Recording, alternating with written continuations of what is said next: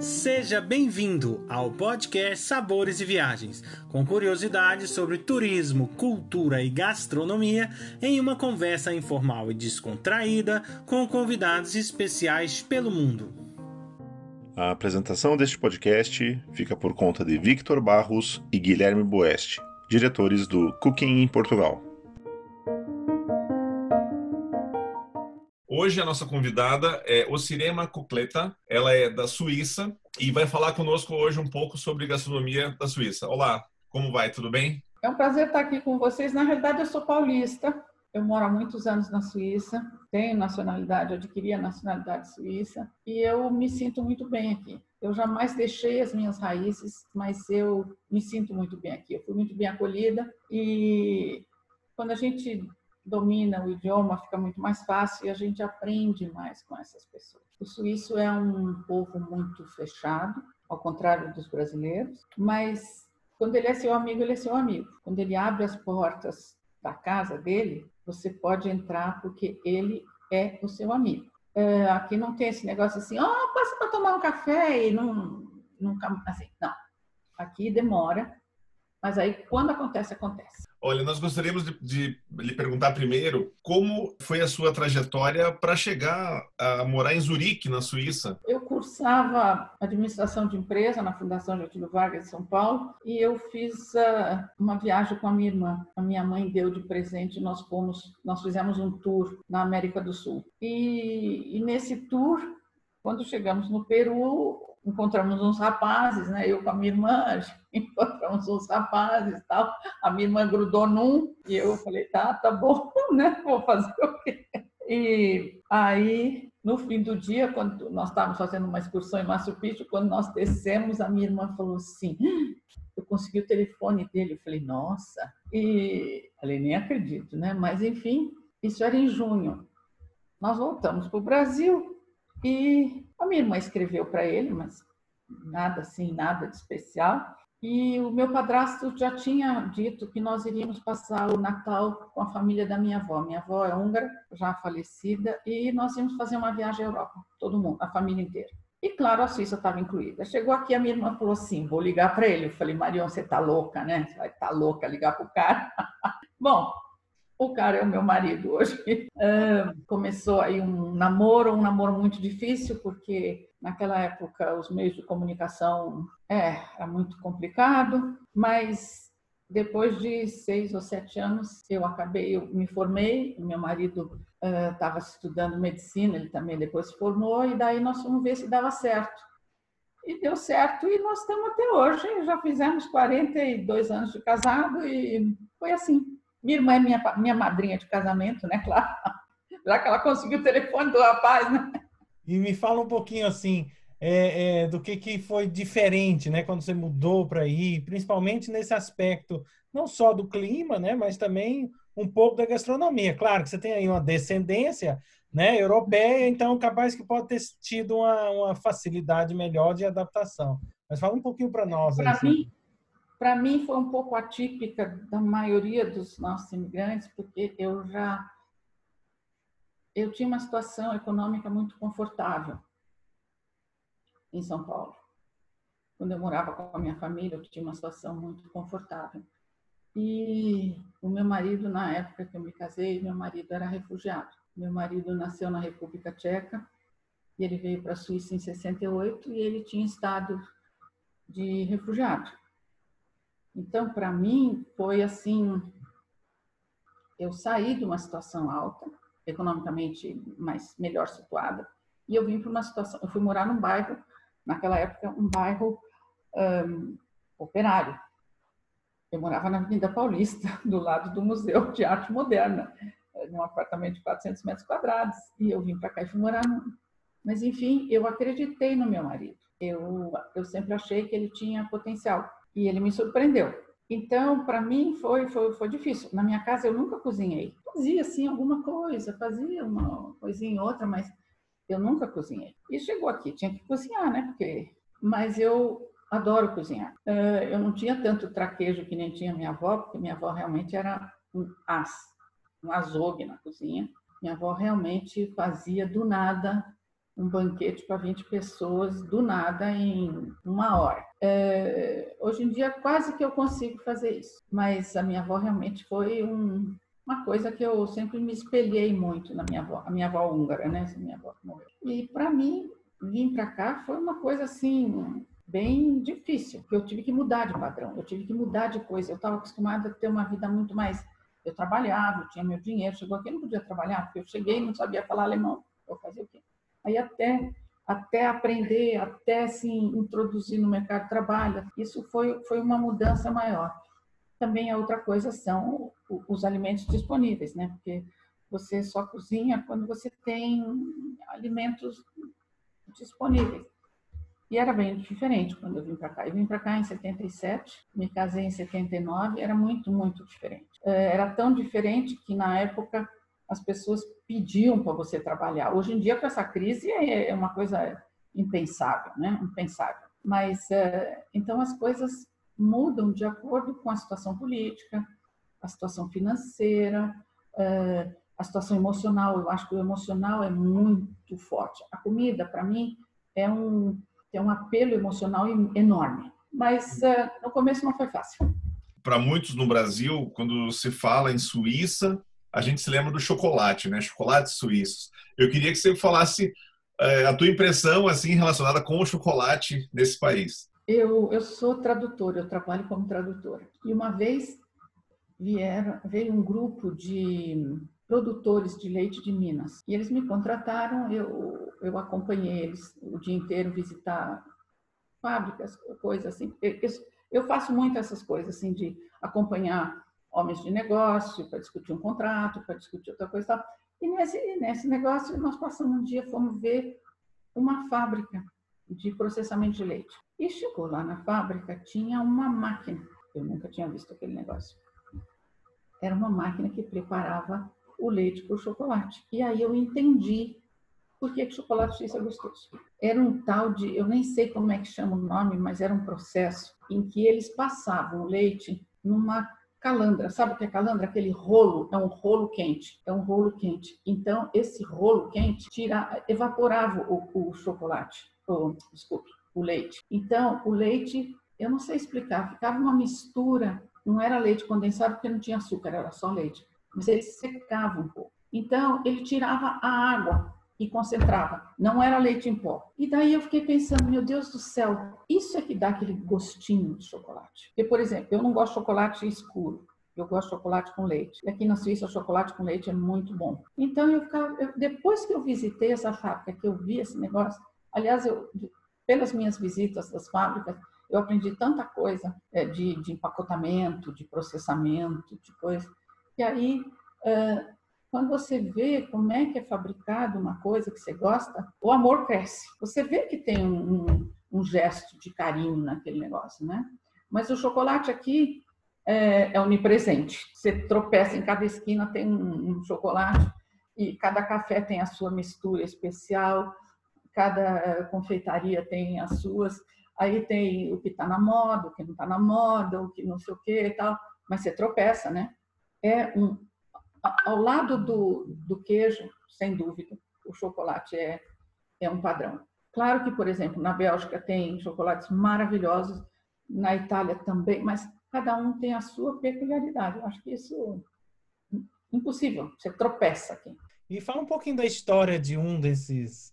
Eu lembro que nós fomos num café, né? Que hum. você contou, você falou assim: ah, nós vamos nesse, que é o mais famoso, ah, mas nós vamos num outro aqui, que esse é realmente bom né? Claro, é que eu sei que gosto é uma peculiaridade de cada um. Mas, é. enfim, é gostoso saber um pouco, que isso é muito rico, né? É saber que dali que começou, marcas, por exemplo, que hoje dominam o mundo. Né? Isso é fantástico. Um, a, Suíça, a Suíça, na realidade, é um país pobre. A Suíça não tem insumos. A Suíça se vende bem. Né? Ela, vem, ela se vende bem.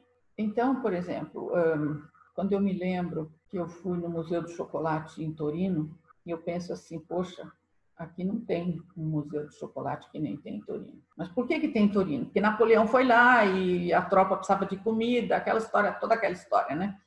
E, então, tudo são fatores um, socioeconômicos. O chocolate aqui, na realidade, é, é uma especialidade suíça, porque os suíços sabem trabalhar, quer dizer, agregar valor. Então, a Suíça conseguiu, apesar dessa pobreza, porque aqui não tem uh, agricultura, é tudo alto, é tudo pedra, é tudo, a terra é ruim. Não é aquela terra bonita, gostosa, gorda que tem, por exemplo, em Goiás, que tem em Minas, aquela terra que você anda assim, aquela terra gostosa. Não tem. Aqui é só pedra. Pedra, barro, montanha, né? É, agricultura não é de, de grande coisa. É, minério, zero. É, produtos naturais, muito pouco.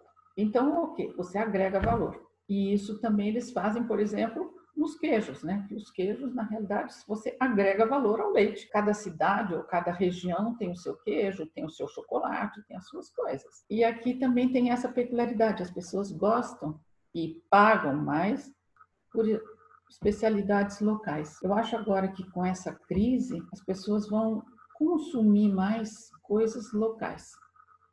Ninguém vai querer um, uma coisa que foi lá, atravessou o mundo inteiro e vão dar mais valor a essa produção local. Aí, por ser uma terra que tem os melhores chocolates, ótimos tipos de queijo, é, os pratos da gastronomia são assim virados também para para essa questão, mais no caso do queijo principalmente. Por exemplo, é, o que, que você poderia nos dar assim de, de, pratos que são típicos daí que também levam queijo, por exemplo? bom, voltando àquele viés que eu estava falando que a Suíça é um país pobre, durante a guerra foi muito difícil aqui, né? Então, o pessoal comia o quê? Batata, não tem outra coisa a não ser batata, né? É tipo Bélgica também, que só tem batata, né? É, aliás, os dois países são muito, em alguns sentidos, muito similares, porque tem uma variedade linguística muito grande, tanto na Bélgica como na Suíça, tem uma variedade de eh, de chocolates muito grande também aqui e ali, e a batata, que é onipresente, porque sem a batata todo mundo teria morrido de fome. E, e esse casamento de batata com queijo é muito comum. O, o casamento de batata com queijo é o tipo Romeu Julieta, que a gente, que a gente usa no Brasil, que é queijo com goiabada. Mas batata e queijo são as coisas que os camponeses, o pessoal de baixa renda sempre tem, né? Uh, são coisas que você pode armazenar no outono e elas aguentam todo o inverno. Então, basicamente, o, os pratos originais daqui são a base de batata e queijo. Então, o prato nacional, que é o fondue, nada mais é do que uma mistura de todos os queijos que sobraram, quer dizer, vai comendo, sobra o queijo e você derrete, né? Você funde, né? Por isso é o fondue e come com pedaços de batata. Atualmente o negócio se ficou mais esmerado, ficou mais é, refinado, então você pode pôr, acrescentar vários outros insumos, mas a base é queijo e batata, ou queijo e pão. Pão, basicamente, na Europa inteira se come pão.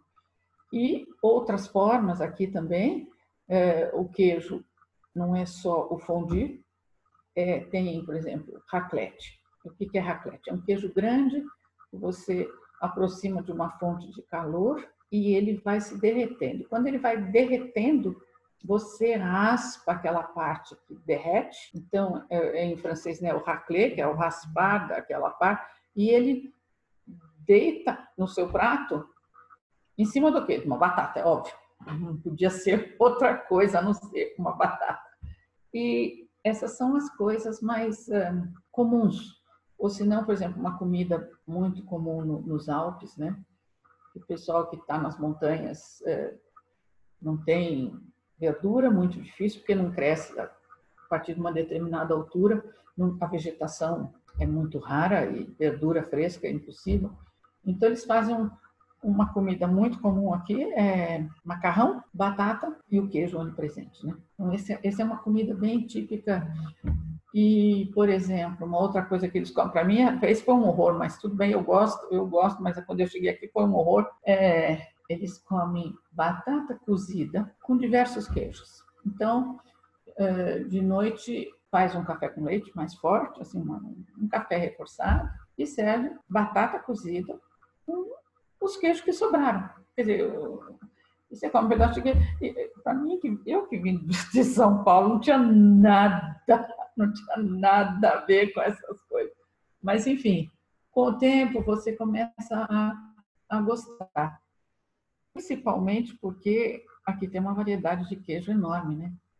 Cada região, cada vilarejo tem o seu queijo específico. E demorou muito tempo para mim perceber que o queijo era tão gostoso dependendo do que as vacas comem. Então, por exemplo, se a vaca come uma determinada uh, relva, uma determinada plantação, o queijo sai o gosto, quer dizer, o leite fica com, com aquele gosto e aquele gosto vai dar uh, o queijo gostoso. Isso eu, eu, eu, nunca tinha pensado nisso, mas uh, claro que tem uma lógica, porque uh, né, o que ela come passa para o leite e o leite passa para o queijo. É, esses pratos, na realidade, é, são pratos compartilhados, exatamente, não é para você comer sozinho. Mesmo porque não tem graça um fondue sozinho. E aí, por exemplo, aí tem aquelas brincadeiras né, que se faz quando se come fondue, porque você pega o seu pedacinho de pão, mergulha no, no queijo que está derretido e pode ser que você perde o seu pedacinho de pão. E aí, se você perder o seu pedacinho de pão, tem um castigo. Qual é o castigo? Tem vários castigos, né? Mas um deles é você beijar a pessoa que está do seu lado. Aí você fica naquela, beijo da direita ou da esquerda? você não sabe quem que está do seu lado, que pode ser tudo marmanjo, aqueles negócios, né? Aí, se é uma roda só de marmanjos, o que, que se faz? Quem perde o pão paga uma garrafa de vinho. Então, quer dizer, tem essas brincadeiras que é, é são é para animar um pouquinho, né? Porque o pessoal bebe bem e tem que acompanhar, tem que acompanhar a bebida, né? Senão, por exemplo, quando você come fondue, você só pode tomar dois tipos de líquido. Você só pode tomar ou vinho branco ou chá quente. Porque senão, se você toma, se você toma refrigerante, aquilo faz um bolo no estômago que você não consegue, você não consegue andar depois, né? Então aquilo aglutina e faz um não dá certo. Então, ou você toma chá, se você não, não toma bebida alcoólica, né? Ou você toma vinho branco. E a nível das bebidas, tem assim alguma bebida típica aí da Suíça? Tem. Bom, uh, vinho branco suíço é uma delícia. É a, coisa assim mais gostosa que você pode imaginar. O vinho tinto não é tão bom comparado com os franceses, italianos, mas o vinho tinto suíço é extraordinário. É muito caro. De novo, vem a tal da mais-valia, né? Mas a qualidade é vale a pena. Então é melhor comprar uma coisa que, sabe, de qualidade, se paga mais, mas vale a pena. Isso são as bebidas alcoólicas, né? Bebidas não alcoólicas, tem um, tem um refrigerante aqui, que é um refrigerante bem conhecido aqui, que a base dele é o soro do, do leite. Quer dizer, quando, quando você faz queijo, sai todo aquele soro, né? Aquela. Não é água, é, é, o, é o soro mesmo do leite. E aquilo uh, é muito nutritivo, claro, e seria um pecado jogar aquilo fora. E eles fermentam aquele negócio e dão uma bebida muito parecida com o Guaraná. Muito, muito parecida com o Guaraná. Eles fazem uma gasosa e se você não sabe, você nunca vai imaginar que aquilo é, é o soro do leite. Claro que é todo processado, é todo não sei o quê, mas é, tem essas coisas, né? Não foi Lavoisier que disse que nada se cria, tudo se transforma, né? Então, na cozinha é, na cozinha é assim. É. A diversidade hoje, né, atualmente, a diversidade, diversidade gastronômica, igual, é, é um país turístico, né? Tem ali diversas gastronomias, então você encontra restaurantes sofisticados, né, de da alta gastronomia. Parece que né, o pessoal gosta também dessa, dessa vertente quando faz essas viagens aí, pois não? É, é, você tem que pensar que a Suíça está dividida em quatro áreas linguísticas. E cada área linguística tem uma peculiaridade. Então, tem a parte francesa, claro que se dirige muito mais uh, para a culinária francesa, assim, é, é, mais acompanha mais a culinária francesa. A parte alemã, que é onde eu moro, que é a maior, é, claro, tem toda essa parte germânica, esse, esse, esse viés germânico. O sul da Suíça é onde se fala italiano. Então, eles eles não são italianos, pelo amor de Deus, você não pode dizer que eles são italianos. Eles são tichineses, porque o cantão chama Ticino e eles são tecineses. Mas é claro que é uma forma de, de se alimentar mais voltada para a Itália. E a região dos Alpes, onde se fala a quarta língua uh, oficial, que é o romanche. O romanche é, nada mais é do que o latim vulgar. Os romanos atravessaram os Alpes para ir para o norte da Europa e, e, ficaram. Esses caminhos ainda existem. É uma delícia andar nesses caminhos. Muito é uma coisa que eu recomendo assim. Tem, depois vou falar dos, dos caminhos aí. Mas uh, essa parte ficou o dialeto, o latim vulgar, que é ladino, ladino, né? que vem do latim, mas é um latim vulgar. Então, cada região tem a sua especificidade. Vou falar mais da parte que eu conheço aqui, apesar que eu sou apaixonada pela Suíça francesa. A Suíça francesa é maravilhosa. Olha, se quiser ir fazer um passeio romântico, é na Suíça francesa. Se quiser ir namorar, é na Suíça francesa. Se quiser fazer lua de mel, é na Suíça francesa, entendeu?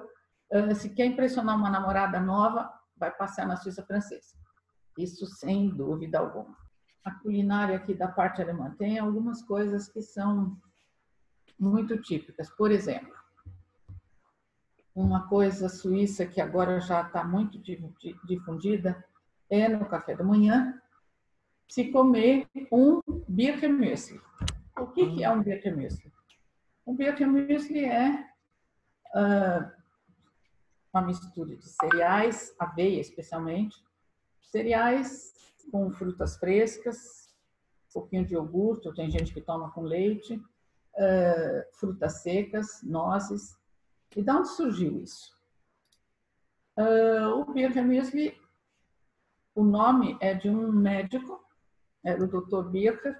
Ele tinha uma clínica aqui em Zurique de um, tratava de basicamente uh, alimentação saudável.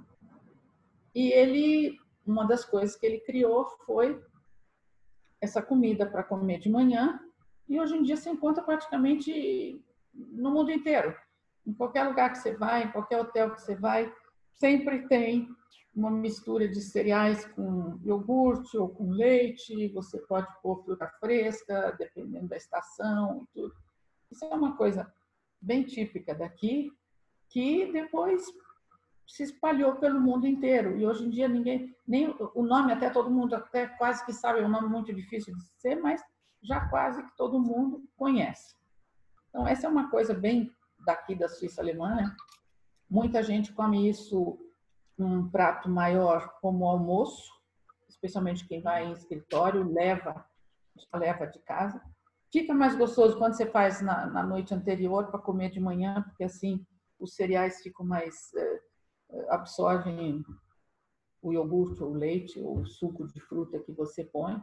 E cada um tem a sua receita, né? Tem gente que gosta mais com fruta seca, tem outro que gosta mais com, com menos aveia e vai por aí afora. Essa é uma coisa.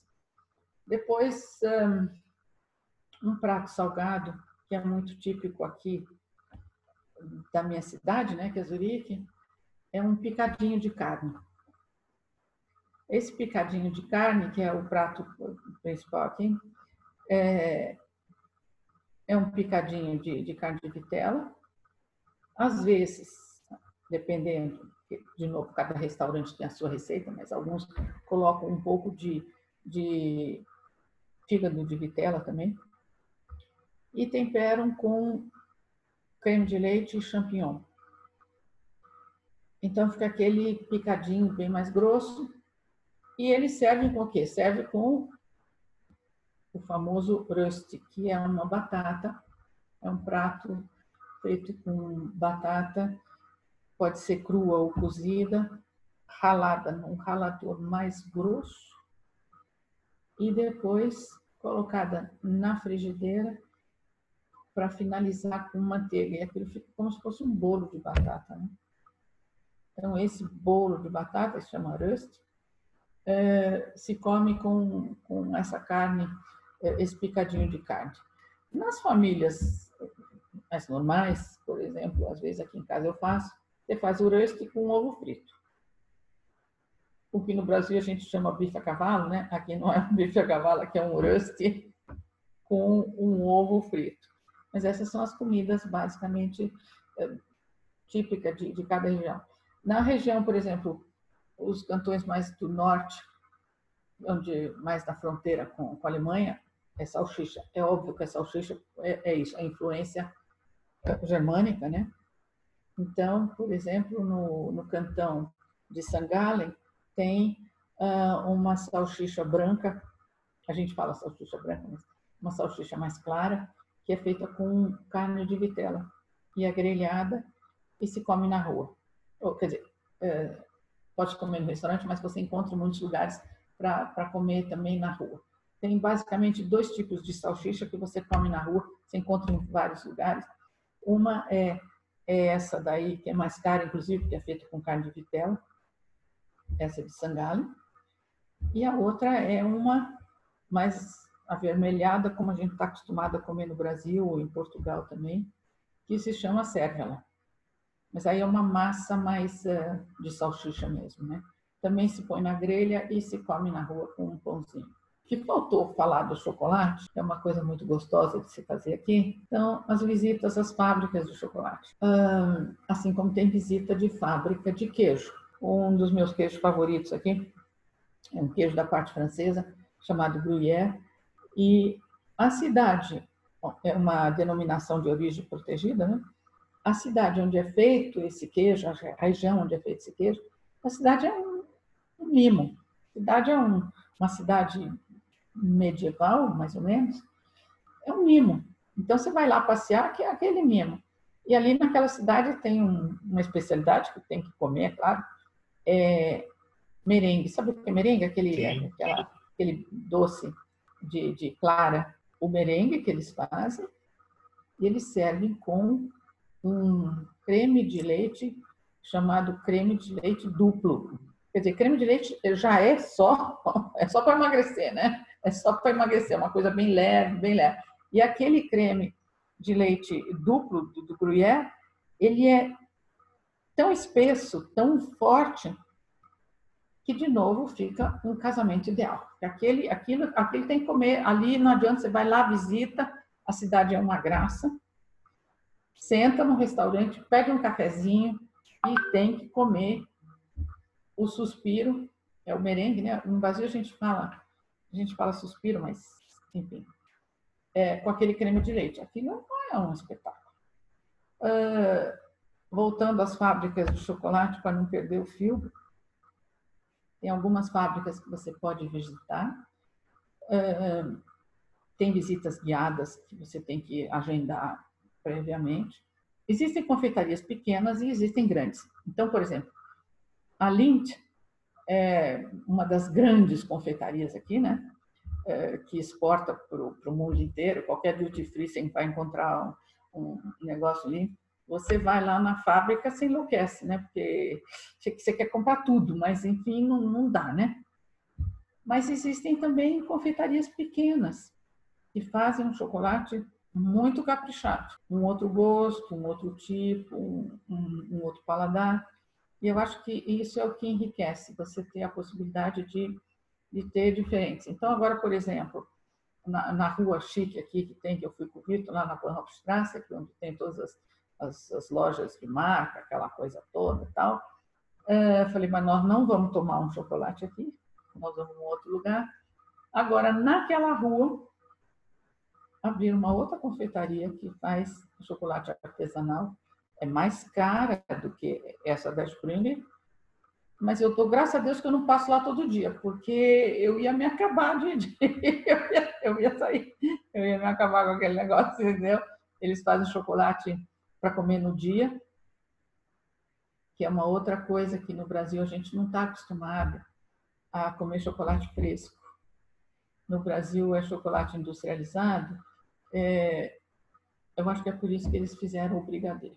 Falar um pouquinho para a gente dos Alpes, né? Que eu acho que não pode, é uma coisa que não, não tem jeito de sair daqui sem a gente falar um pouquinho, né? Que isso é uma coisa linda, eu acho que para o turismo também, né? O que, que é de o que, que tem diferente, qual é a melhor época, né? Isso eu acho que é uma coisa bem bacana. Fazer, fazer turismo aqui, você tem que é, ser muito dependente da, da estação. Brasileiro não conhece muito estação, né? As quatro estações no Brasil não são tão definidas como são aqui na Europa. A minha estação preferida é outono. Eu acho a Suíça no outono uma coisa assim fora de série. Eu, né? Mas é um, isso é um gosto pessoal. Ah, o matizado das árvores nas montanhas é uma coisa assim inacreditável, que tem que ver, tem que ser visto esse negócio. E aí você consegue andar porque está fresquinho, aí você fica com um pouquinho de frio, entra no restaurante já toma um chocolate quente. Aí já é o gostoso da história, entendeu? Ou se não, já está mais fresquinho, você consegue comer uma comida mais substanciosa, por exemplo, que nem um fondue. Né? Que se está muito calor, você não aguenta comer um negócio tão forte assim.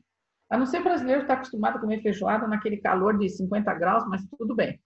Mas assim, outono, eu acho aquilo assim uma coisa assim impressionante. Eu, por outro lado, a Suíça no verão é uma maravilha. É até covardia falar de, de verão, porque brasileiro vive no verão o tempo inteiro, né?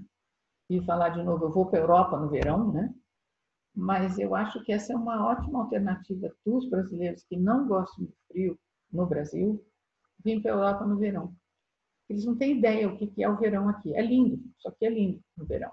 Aí tem gente que acha que neve, eu tenho que ver neve. Eu tenho que ver neve, porque eu nunca vi neve na minha vida.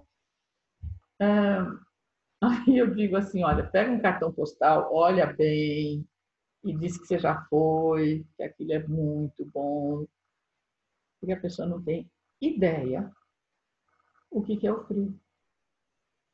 E também, para você vir para cá no frio, você tem que estar tá muito bem equipado. Você tem que estar tá com a roupa adequada, o sapato adequado, tem que ter um gorro na cabeça, tem que ter uma boa luva na mão, que a mão fica dura e dói é, você não consegue andar muito porque o ar é rarefeito e, e você já fica cansado. É, e o fator de escurecer logo. Porque no inverno, até 9 horas da manhã é meio escuro, né? E depois, quando é três e meia, quatro horas da tarde, também já se acende a luz. Então, o dia é muito curto. Olha, uma boa tarde para vocês. Obrigado. Beijo. Ana, e ó, até breve. Até breve. Até breve. Tudo de bom. Tá? Beijão, viu? Tudo de Tchau, bom. Você. Muito obrigado, Ocirema Cucleta, por nos levar nessa viagem gastronômica e cultural incrível pela Suíça. Convido a todos para o nosso próximo podcast Sabores e Viagens, com a presença especial do chefe Daniel Siqueira, que irá nos falar da sua trajetória e sobre a gastronomia de Portugal. Acompanhe também todas as novidades que vêm por aí. Basta digitar Cooking Portugal nos canais do Instagram, Facebook e YouTube. Esperamos vocês!